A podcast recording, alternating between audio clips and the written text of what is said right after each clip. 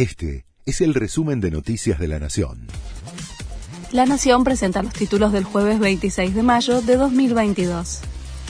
Sergio Massa le volvió a pedir a Martín Guzmán que suba el piso de ganancias el presidente de la Cámara Baja envió otra nota para solicitar que Economía eleve el monto desde el que se paga el impuesto y que se implemente antes del pago del medio aguinaldo del mes próximo.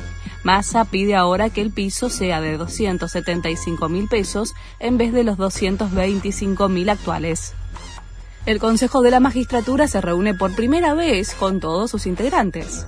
La reunión, que será presencial y está prevista para las 9 de la mañana, se realizará con sus 20 miembros y con la presidencia del titular de la Corte, Horacio Rosati.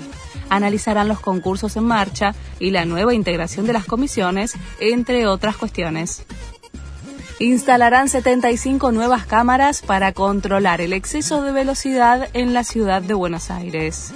Hasta ahora operan dentro de los límites de la capital 135 cámaras.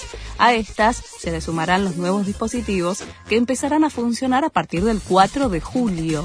Se van a colocar en lugares que tienen altos índices de siniestralidad, informaron desde el gobierno porteño.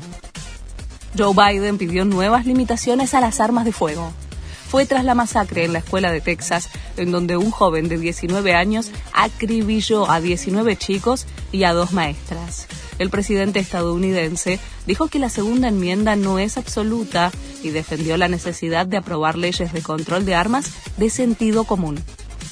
River tuvo una noche mágica goleó a Alianza Lima 8 a 1 y se clasificó a los octavos de final de la Copa Libertadores como el segundo mejor entre los ocho primeros de grupo.